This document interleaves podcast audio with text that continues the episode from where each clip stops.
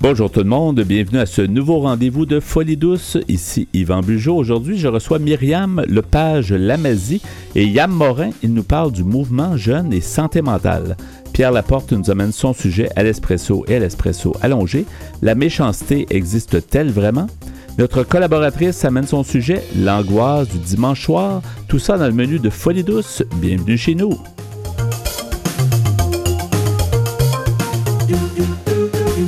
Que vous soyez branché, déboussolé, renfermé ou stressé, vous syntonisez actuellement Folie douce. Chacun maintenant mes invités, Myriam Lepage Lamazie. Bonjour Myriam. Bonjour. Bienvenue à l'émission. Merci de nous avoir reçus. Merci. Également Yam Morin. Alors bonjour Yam. Bonjour. Bienvenue à l'émission. Merci. On va parler en fait du euh, mouvement Jeunes et Santé mentale et aussi d'un manifeste euh, que- qui a été publié il n'y a pas si longtemps.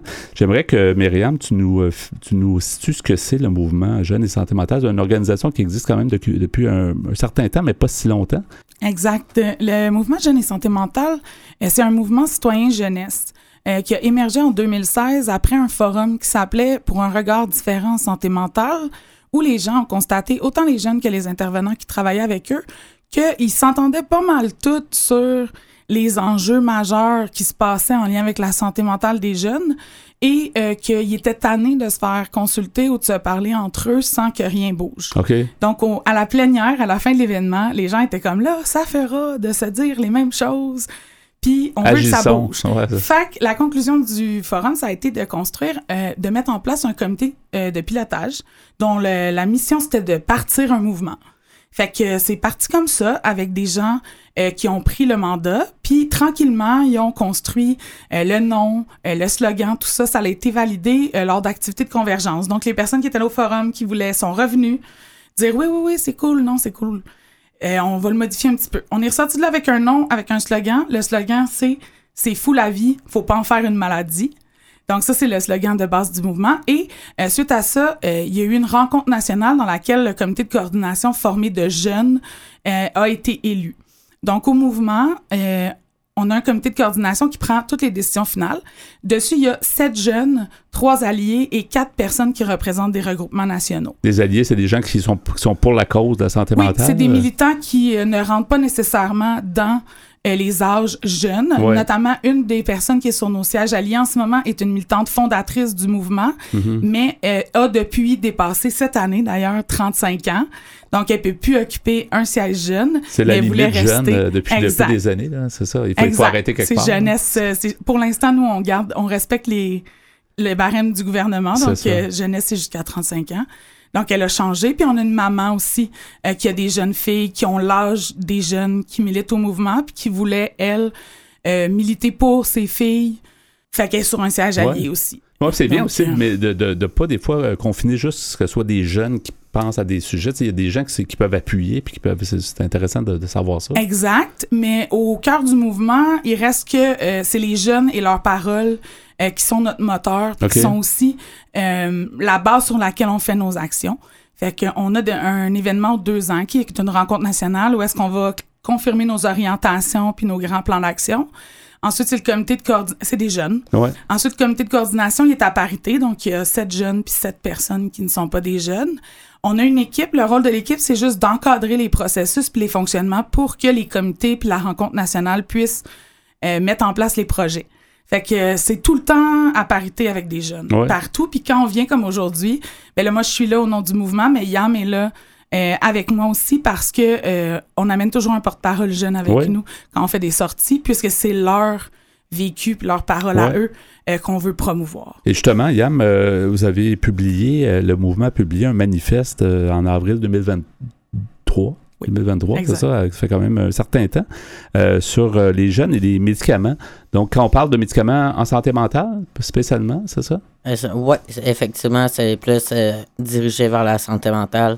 Mais c'est surtout la médicalisation des, so- des problèmes sociaux des jeunes qu'on on vise euh, avec ça. Mhm. C'est plus par rapport, euh, admettons, aux, problèmes environnementaux ou à l'extérieur du jeune et non à lui-même qu'on est, on peut euh, comme euh, on négocie les, les médicaments, on aimerait avoir plus de moyens alternatifs face à nos difficultés ou à nos euh, comme problème actuel et non à long terme ou d'ordre psychologique réellement. Oui, il y a longtemps, ça a été, on dénonçait souvent que les, on, poussait beaucoup les la médication dans beaucoup de situations de, santé mentale, mais est-ce que c'est encore le cas aujourd'hui d'après vos observations? oui, effectivement, c'est encore beaucoup comme prôner le, remède ou l'affaire efficace. La pilule, là, ça, la, pilule, comme magique un peu, si je peux dire, mais c'est, selon moi plus une, une sorte de béquille à, un certain temps et non à long terme qu'il faudrait l'utiliser à la médication et amener des moyens alternatifs euh, comme la zoothérapie, comme la musicalité hein, ou la musique, l'art thérapie ou peu importe. Donc, amener plus de, moyens alternatifs, juste le plein air ou des sorties entre euh, comme personnes qui s'apprécient égalitaires et non une forme d'autorité sur nous. Vraiment, euh, avoir plus de moyens alternatifs. absolument. Puis, tu sais, quand vous demandez si c'est encore comme ça, là, nous, euh, il y a quand même une stat qui nous fait un peu euh, réagir, là. C'est que selon la RAMQ, il y a eu une augmentation de 27% des nouvelles prescriptions pour des antidépresseurs chez les jeunes de moins de 18 ans entre 2019 et 2021. C'est juste un chiffre, là, mais c'est presque 30% d'augmentation en deux ans. Puis tous les chiffres ressemblent à ça. Euh, malheureusement, quand on va évaluer, il y a une recherche qui est sortie au printemps qui évaluait les niveaux de détresse chez les jeunes, mais ça aussi, ça l'augmente.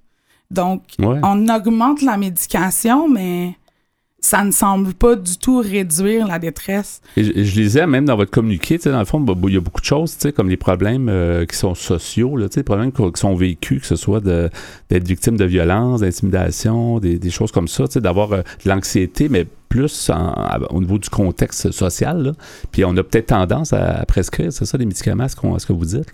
Ah oui, effectivement, c'est souvent comme vu comme une problématique isolée et non un ensemble d'événements ou de contextes qui font que en ce moment-là, durant la période de vie du jeune, on a plus de difficultés à être accepté socialement ou juste euh, comme bien fonctionner en groupe, hein, en société. Donc, euh, souvent, les, psychiatres vont prescrire une médication euh, en antidépresseur ou en anti peu importe euh, le, médicament, mais c'est souvent ça qui. C'est ça qui vient rapidement. C'est ça. De base, pratiquement. Avant même que tu parles de qu'est-ce qui, qu'est-ce qui arrive avant, de, pourquoi que tu es arrivé dans le bureau du médecin. Oui. Pourquoi, ouais, pourquoi, je vais juste poser une question à Yam. En fait, pourquoi tu es impliqué dans, dans ce mouvement-là? Trouves-tu que c'est quand même, euh, il y a un manque, il y a un manque d'information ou qu'est-ce qui t'a amené à t'impliquer? Moi, ce qui m'a amené à m'impliquer au mouvement, c'est vraiment vouloir changer le, euh, comme une partie du système ou le système, euh, comment qui fonctionne, sa perception des choses pour les, les prochains jeunes. Moi, au début, je pensais pas que ça allait me toucher à moi personnellement. Je pensais juste toucher les prochaines générations. Ça, ça m'a touché personnellement aussi. Avec le temps, je, suis impliqué au mouvement depuis 2018 aussi, décembre 2018. Donc, euh, ça fait quand même une couple d'années que je, suis impliqué et euh, je vois beaucoup d'amélioration dans mon cœur personnel, aussi dans mon entourage autour de moi. OK. Euh, c'est important aussi, à force de, à force de s'informer, on est capable nous-mêmes de, de devenir une source d'information pour les autres. Hein? Exact. Euh, si je peux me permettre juste d'offrir un complément, tu sais, euh, souvent la question que les gens nous posent, c'est est-ce que vous êtes contre la médication ou les diagnostics? Parce que c'est beaucoup de ça qu'on parle. Puis c'est beaucoup ça que les gens nous questionnent. C'est beaucoup là-dessus qu'il y a des statistiques. Mais au mouvement, euh, les jeunes vont le dire comme librement, la majorité des gens au mouvement sont médicamentés et ont un diagnostic. Pour beaucoup d'entre eux, c'est des béquilles essentielles, puis ils, le reconnaissent. Euh, ce qu'on tend à reprocher, ce qui revient dans les discours des jeunes, c'est que la médication est donnée trop rapidement. Comme seule solution, il n'y a pas de plan d'arrêt.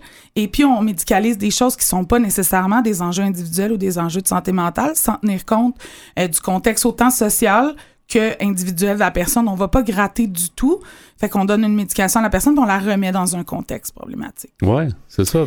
Puis c'est un peu, mais ce qu'on voit aussi même en santé physique, tu sais, les, il semble manquer des services, semble manquer d'argent, semble manquer d'organisation. Donc, c'est une, une, grosse histoire, mais en même temps, il faut que quelqu'un s'en occupe. Si on s'en occupe jamais, euh, c'est un peu ce que vous disiez tantôt, euh, ça suffit, là, mais c'est ça, les gens euh, en ont assez.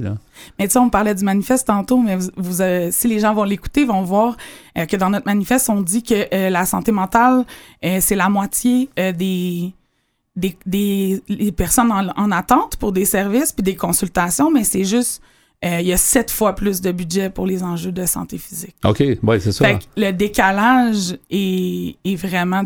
Le, le montant puis l'intérêt qu'on donne aux problèmes de santé physique, on gratte, on va plus loin, on offre plus de soins versus la santé mentale, alors que plus ça va, plus ça devient une, une, une grande part des enjeux sociaux Ouais. que, que nos jeunes vivent. Puis il faut penser aussi qu'il y a des services en dehors, là, des soins gouvernementaux qui sont super intéressants, des ressources alternatives.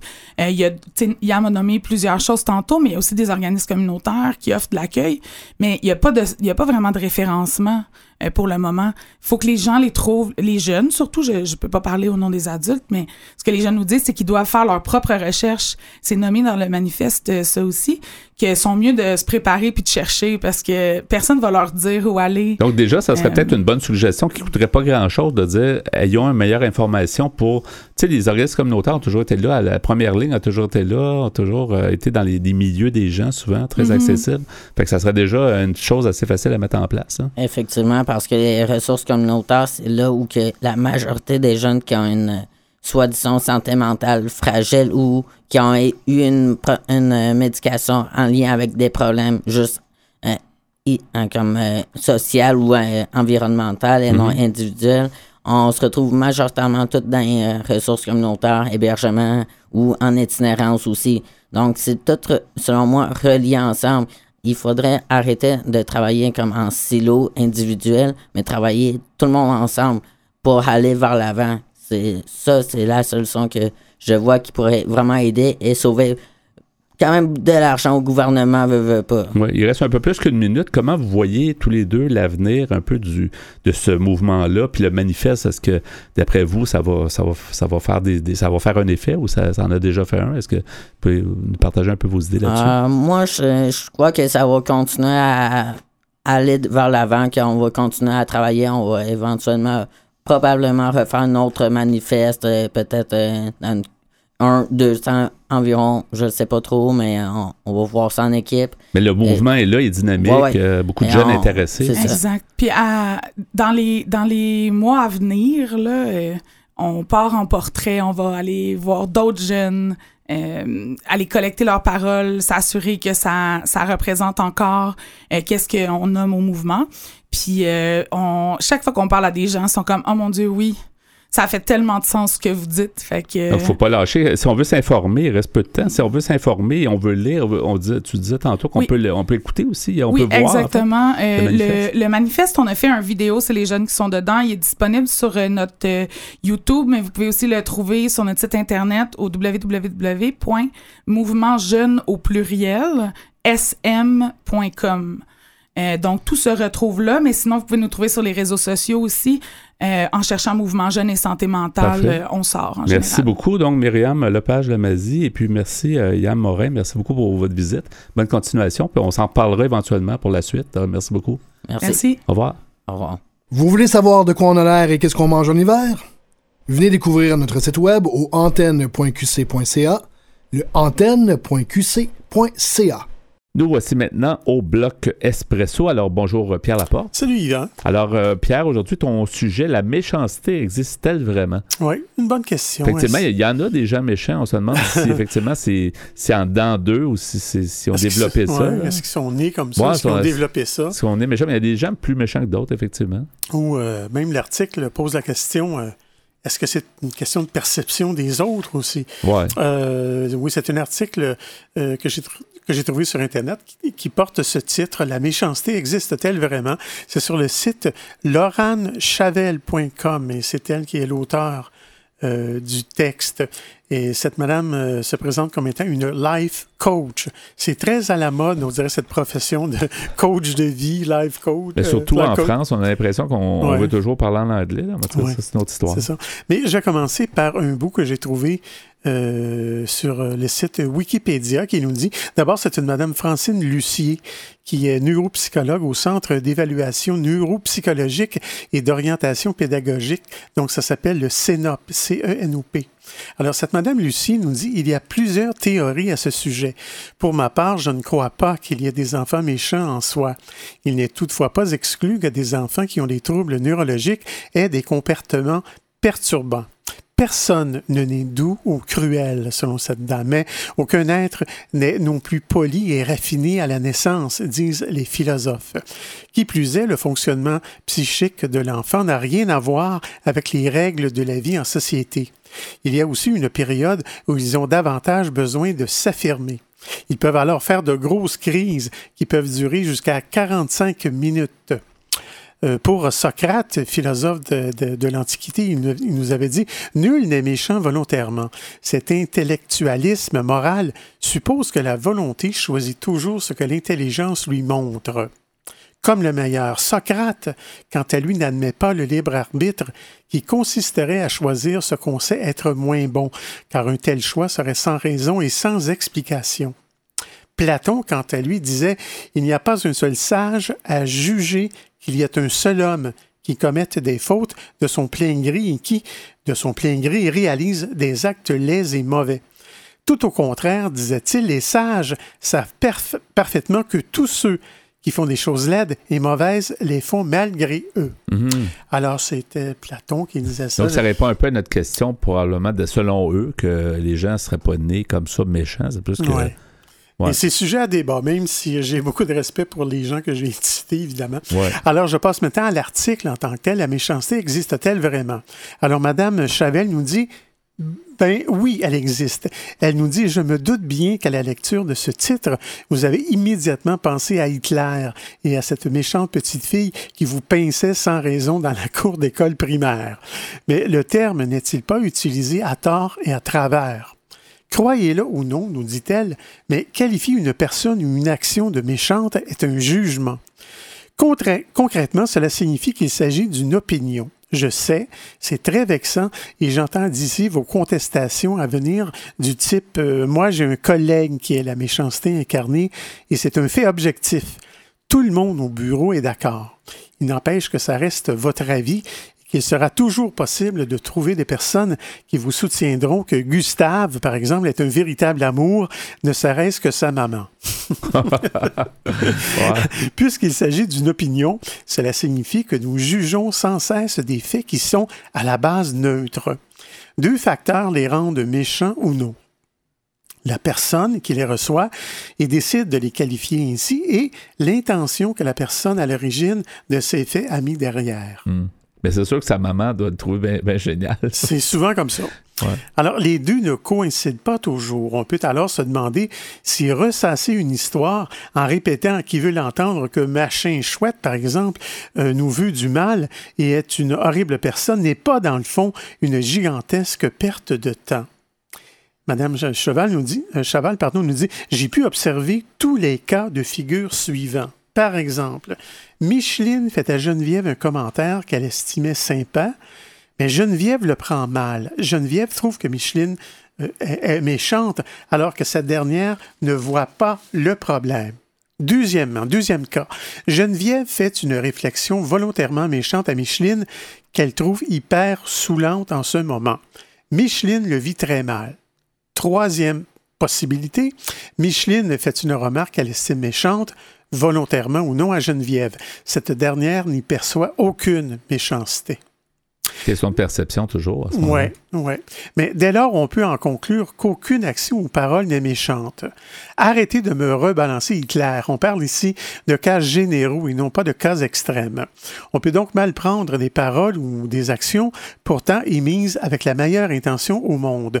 Comme on peut passer des heures à s'auto-flageller pour une parole qu'on a eue et qu'on estime maladroite pendant que la personne à qui elle était adressée vit bien sa vie en bouquinant dans son bain. Ça arrive, ça. ça arrive. Il y a des personnes moins sensibles que d'autres. Pendant longtemps, j'ai cru que comprendre l'autre signifiait que je devais passer des heures à étudier toutes les raisons possibles pouvant justifier les paroles et actions d'autrui jusqu'à en trouver une qui me paraisse cohérente tout en me semblant être une excuse valable etc. On tombe en plein dans les conclusions hâtives dont je vous parlais la semaine dernière. En fait, aux surprises, pour comprendre l'autre, il suffit de lui demander pourquoi il ou elle a dit ou fait ceci ou cela. Libre à cet individu d'être sincère ou de mentir. Mais si on part du principe que la majorité d'entre nous ne sommes ni devins ni mentalistes, il y a peu de chances qu'on sache déceler instinctivement l'état d'esprit de la personne en question. on va poursuivre euh, à l'espresso allongé le même sujet. La méchanceté existe-t-elle vraiment?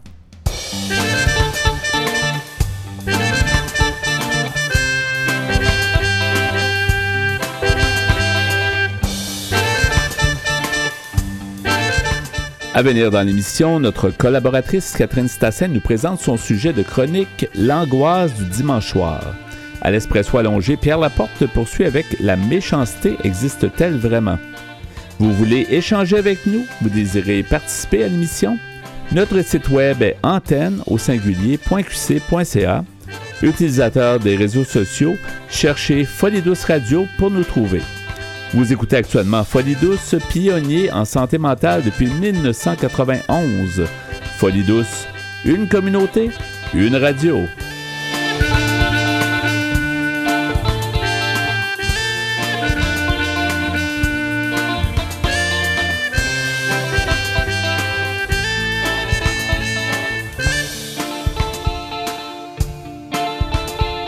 La santé mentale est toujours au cœur de notre quotidien. Nos chroniqueurs vous présentent leur sujet. Je m'entretiens maintenant avec euh, Catherine Sassin. Bonjour Catherine. Bonjour Yvon. Alors aujourd'hui, ta chronique, euh, tu vas nous parler de la fameuse angoisse du dimanche soir qui est vécue par plusieurs personnes. Oui, certainement par plusieurs personnes qui, qui n'a jamais vécu cette angoisse, qui n'a jamais eu ce blues du dimanche ouais, soir. mais tu vas nous l'expliquer aussi parce que tu sais, c'est sûr que les gens vont peut-être se dire, ouais, ouais, des fois peut-être le dimanche, j'ai je sais pas, il y a comme quelque chose qui se passe. Puis euh, souvent, quand les gens travaillent le lendemain, évidemment, c'est souvent ça, peut-être. Mais en tout cas, tu vas souvent nous l'expliquer. C'est ça. En fait, ça, pourrait commencer simplement parce qu'on se dit euh, Oh, j'ai pas le moral aujourd'hui, oh, c'est dimanche, en fait. Euh. et rien que le dimanche qui commence déjà, on ne doit pas attendre le dimanche soir, on peut dire J'ai pas trop le moral. Et puis, je pense déjà au boulot le lendemain. Qu'est-ce qui va arriver? Puis c'est souvent dans un cas où la personne euh, vit énormément de stress au boulot ou aime pas son boulot. Ben, on va euh, voir, on va voir. Et en fait, pas toujours. Pas toujours. Étonnamment, pas toujours. Puis il y a des gens qui vivent pour le week-end. Tu sais. Puis ça, c'est ça, c'est dangereux de faire ça. Puis des fois, il y en a qui n'ont pas le choix. C'est comme leur bombe. C'est comme leur partie de, de, vie qui est un petit peu plus à leur goût, peut-être, ou euh, où ils ont plus de contrôle, mais pas, pas nécessairement. Mais c'est un danger de vivre seulement pour le week-end. Oui, ça c'est. Euh, on pourrait faire une chronique là-dessus d'ailleurs. Mais là vraiment, c'est les gens donc qui ont une baisse de morale le dimanche, qui se sentent déprimés à l'idée juste de reprendre le boulot. Heureusement, il y a des scientifiques qui nous aident là-dedans. Il y a une étude britannique qui est sortie. Et eux, ils identifient ça un petit peu, ils nomment ça différemment en parlant de baisse d'énergie, sentiment de déprime euh, chez les salariés, parce que l'étude porte sur les salariés mais euh, eux, ils parlent aussi euh, étrangement d'un regain le lundi matin, un regain d'énergie. Donc, euh, dans leur étude, il s'est prouvé que les gens, en fait, quand lundi matin commence, bah là, ils ont comme un petit boost d'énergie. Ils n'ont pas le choix, là. Ils disent, ben, il faut que je plonge, il faut que je Mais il y avait une chanson à l'époque des Bengals qui chantait Manic Monday. Je ne sais pas si ça dit quelque chose, mais oui, ça, oui, tout à fait. Je la chanterai pas, mais non, je mais vois ça, tout à fait ça disait exactement ça, que la fille est en train de rêver un beau rêve, puis tout à coup, son réveil sonne à 6 heures, puis là, c'est la réalité qui arrive. Mais c'est les gens qui n'ont pas le choix de ça. Bon, on espère qu'elle a passé une bonne fin de semaine quand même. Oui, ben oui, au moins, ça. J'espère pour Mais elle. c'est vrai que comme un, tu sais, dans la vie, les gens euh, aimeraient ça des fois avoir plus de temps puis être capable de gérer plus leur horaire. Peut-être c'est plus le oui, cas maintenant. Oui, eh bien là, tu touches à quelque chose en fait. Ce qui est, c'est qu'ils ont identifié, ces scientifiques, que c'était pas parce qu'on n'aimait pas notre boulot qu'on pouvait avoir ce blues du dimanche soir ou même déjà de l'après-midi, d'accord? Ouais. C'est pas parce qu'on n'aime pas notre boulot en fait. C'est pas non plus parce qu'on se sent mal au bureau ou que euh, on n'aime vraiment pas notre week-end. Euh, c'est pas ça. En fait, pour eux d'ailleurs, chaque personne, peu importe l'endroit où ils travaillent, peu importe la hiérarchie, peu importe le secteur, chacun a déjà vécu ça. Donc pour eux, c'est unanime. Chacun a déjà au moins vécu ça une fois, de toute façon. Maintenant, ils ont quand même réussi à identifier des tâches que font les salariés qui peuvent déclencher ces sentiments de déprime le dimanche et qu'est-ce qu'elles pourraient être ces tâches. Oui, ouais, effectivement. Alors, on est curieux. Ben, en fait, c'est la chose à pas faire, évidemment, c'est c'est que des, des courriels qui seraient reçus la fin de semaine. Ouais. Alors, c'est sûr que pour ça, il faut deux personnes. Donc, il faut des personnes qui envoient ces courriels. Il faut aussi que le salarié ait l'idée d'aller ouvrir son, son, son courriel, sa boîte courriel de, travail. De boulot, pas juste la famille. Ce qui n'est pas recommandé. Puis ce qui non, pas, euh, et voilà. Donc, qui est même interdit en France, je ne m'abuse. Il y a, même une loi qui dit qu'après certaines heures et avant telle, heure, on ne doit pas euh, ni envoyer ni, ni, ni, euh, En tout cas, à moins d'être travailleur autonome et de travailler pour, sur des événements la fin de semaine, etc. Donc, ils identifient ça. On n'est pas encore dans des causes totalement reliées. Hein. Donc, comme facteur déclenchant, ils disent les courriels reçus pendant la fin de semaine, ça c'est sûr que ça vous ébranle le week-end, euh, la fin de semaine, pardon. Et à l'époque, à, l'arrivée des BlackBerry, dans le temps, les gens d'affaires avaient un BlackBerry, mais les gens disaient que c'était une laisse électronique, parce que c'était un peu ça. Les gens ne déconnectaient jamais de leur travail. Et maintenant, c'est notre cellulaire, parce qu'on a, les, on a toutes les, euh, les boîtes courriels dessus, toutes les applis. faut trouver soit la façon Il faut soit trouver la façon de les, désactiver, mais là, ça devient de la manipulation. Pour chaque appli, pour chaque, et il faut programmer, etc. Ça, ça revient à chacun de le faire, mais je crois que c'est une question de, bien-être de le faire. Puis je comprends l'idée derrière de par un gestionnaire qui dit je vais envoyer ça comme ça à première heure lundi, ça va être arrivé chez les gens, mais en même temps la tentation est là de. Oui, de mais c'est pas bon pour le gestionnaire non plus. Non plus, c'est ça. Alors qu'il faut il faut trouver une façon d'éviter ça. On a besoin de, du temps, on a besoin de laisser notre cerveau finalement penser à autre chose que le travail. Tout à fait raison. On va parler de ça. On va parler du côté gestionnaire du côté salarié, évidemment, dans quelques minutes. Ce qui déclenche aussi cette angoisse le dimanche, c'est éventuellement si on n'a pas achevé une tâche qu'on avait pendant la semaine et qu'on était censé l'avoir achevée. Mais pour Dieu, c'est quelle raison? Quelqu'un qui n'a pas répondu où on a eu, un peu de paresse, où on, se dit ben, je vais y arriver et comme on s'y est pris trop tard et qu'il y a eu un imprévu, on ne l'a pas fait. Donc c'est arrivé à tout le monde. Et vendredi soir, on s'est dit ben, c'est vendredi soir, on verra ça un jour. Ben, c'est-à-dire euh, que tout le monde a des obligations, on ne peut pas non plus rester euh, jusqu'à minuit au, bureau, c'est pas possible. Ça, exactement. Donc c'est vrai que ça peut arriver de temps en temps et pourquoi pas en effet terminer le vendredi à ce moment-là.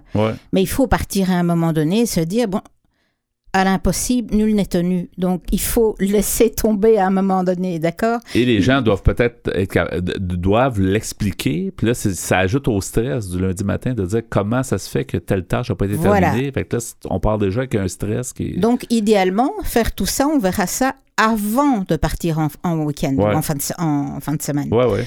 Alors, euh, il y a le troisième facteur déclenchant, c'est la pression qu'on a de notre gestionnaire ou d'autres personnes pour réaliser les tâches.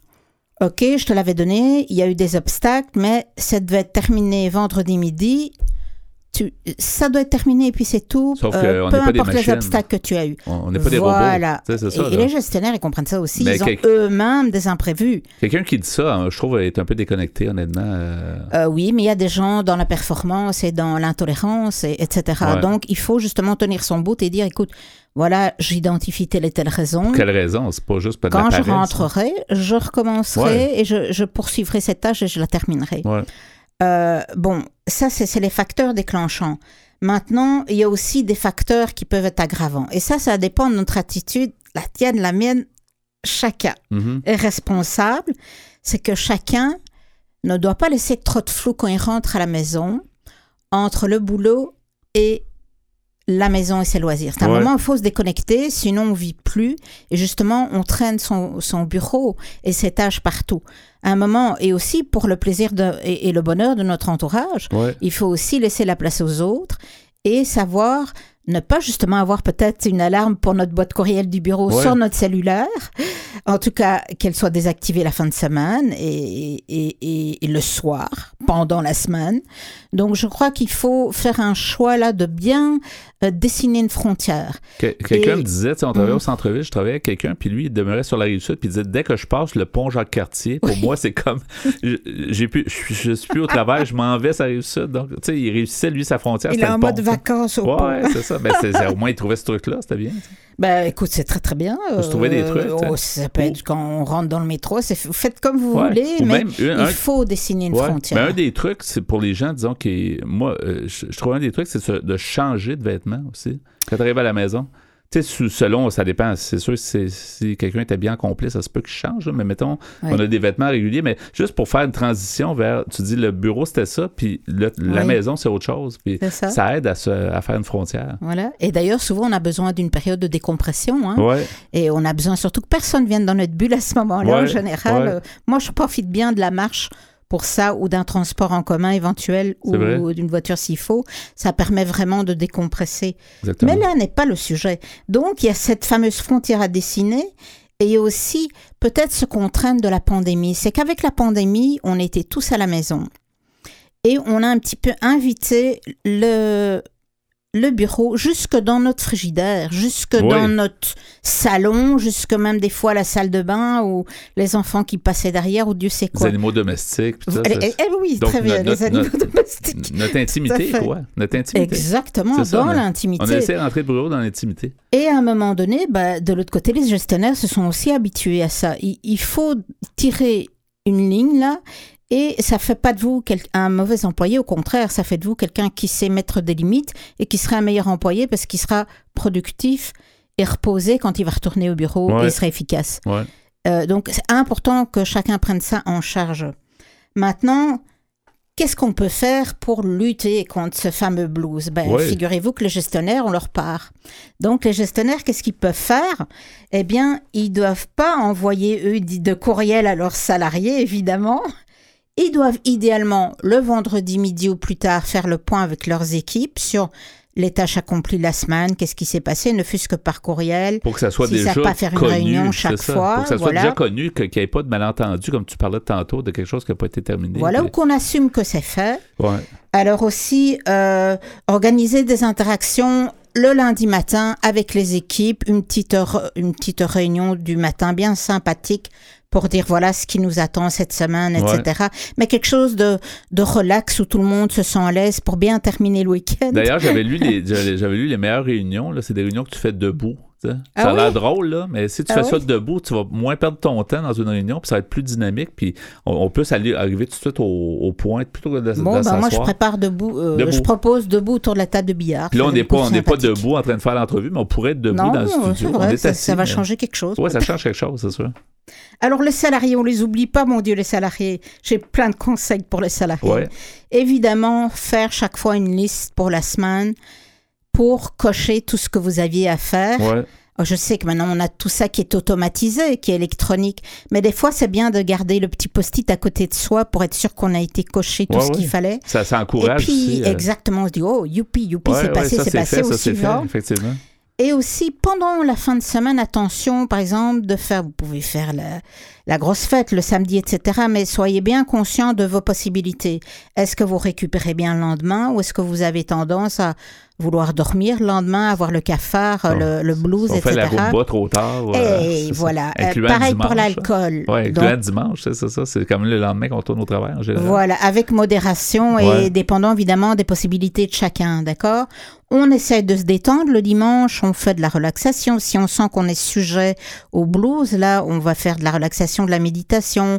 On va aussi s'occuper la tête, aussi bien euh, aller, par exemple, prévoir une activité avec des amis, pourquoi pas, un barbecue, une visite de musée. Euh, on veut vraiment se déconnecter du travail, se déconnecter la tête. Ça fait du bien à la tête. Voilà. Et si vous avez rien de prévu, moi j'avais déjà trouvé ça comme truc. C'est une amie qui m'avait dit ça. Écoute, change tes meubles de position. Et puis, ça vous occupe pour l'après-midi du dimanche. Et c'est bon, l'hiver ça marche. Donc ça, c'est ce que je voulais te dire. Donc en conclusion, ce qu'on voit, c'est que normalement, c'est un sentiment passager. Si ça revient plusieurs semaines de suite et que ça prend de l'ampleur. Là, vous pouvez vous dire qu'il y a peut-être autre chose et que derrière la déprime, il y a peut-être, peut-être, je dis bien dépression. Il faut aller consulter. Si ça vous donne de grosses angoisses, on a mis sur le site les, endroits que vous pouvez aller euh, consulter et également les références dont un ouvrage là-dessus. voilà, merci, Merci Catherine. Donc la fameuse angoisse du dimanche soir. Merci pour cette chronique et on y reviendra peut-être. Merci. Merci Yvan. Au revoir. Vous écoutez présentement l'émission Folie douce, le rendez-vous hebdomadaire radiophonique traitant de santé mentale. De retour au micro avec euh, la chronique euh, de Pierre, l'Espresso allongé. Alors Pierre, la suite de ton sujet que tu as débuté plus tôt dans l'émission, la méchanceté existe-t-elle vraiment? Oui, et c'est d'après un article qui porte ce titre, et j'ai trouvé ça sur le site internet lauranchavel.com. Alors, euh, comme euh, le nom du site l'indique. Donc, c'est une euh, écrit par Madame Laurane Chavel, qui est life coach. Euh, donc, coach de vie, on dit en français. Oui, en bon québécois, c'est ça, mais en France, ça a l'air que c'est. Oui. Ils aiment ça, les expressions américaines. Oui.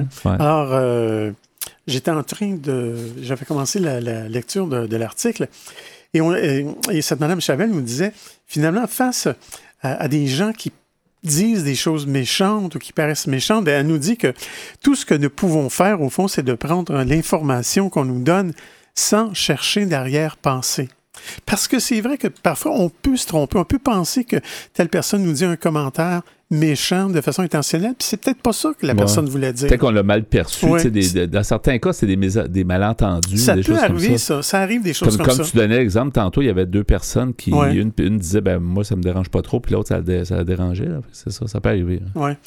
Alors, euh, euh, Mme Chavel nous dit en revanche, libre à nous de décider que, qui, euh, que fréquenter cette personne ne nous réussit pas et de l'écarter de notre vie.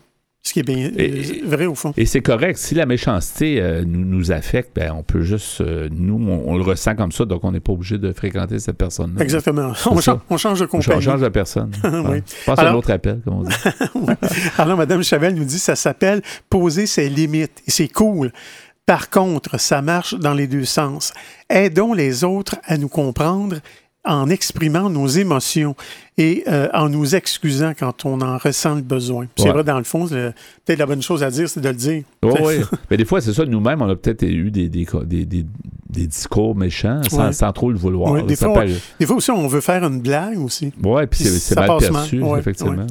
Euh, Madame Chavel nous dit J'ai la chance assez extraordinaire d'avoir un métier qui me permet d'entrer dans la tête des gens métaphoriquement parlant, bien sûr, je n'ai pas encore de canal magique. On me demande souvent si j'ai des clients que je n'apprécie pas. La réponse est non. La mise à nu émotionnelle est à la base de la thérapie et j'ai le grand honneur de pouvoir partager les pensées et les états d'âme euh, les plus intimes de mes clients. Or, il me semble impossible de juger ou de ne pas apprécier une personne qui vous partage tout ce qu'elle est dans toute sa vulnérabilité et dans toute son humanité. Vous verrez peut-être votre collègue Gustave, par exemple, cracher dans votre café. Moi, je le verrai, euh, moi, je le verrai en larmes, me racontant son acte, en thérapie bien sûr, plein de honte, m'expliquant pourquoi il est jaloux de vous et le dégoût qu'il ressent pour lui-même lorsqu'il se comporte ainsi, se débattant pour sortir de ses schémas destructeurs. Même Disney, en choisissant d'offrir deux films au personnage maléfique, euh, je, ne connais pas ce personnage-là, peut-être que ça s'adresse aux plus jeunes, mais euh, en, faisant ces deux films, Disney nous invite à relativiser le comportement des vilains.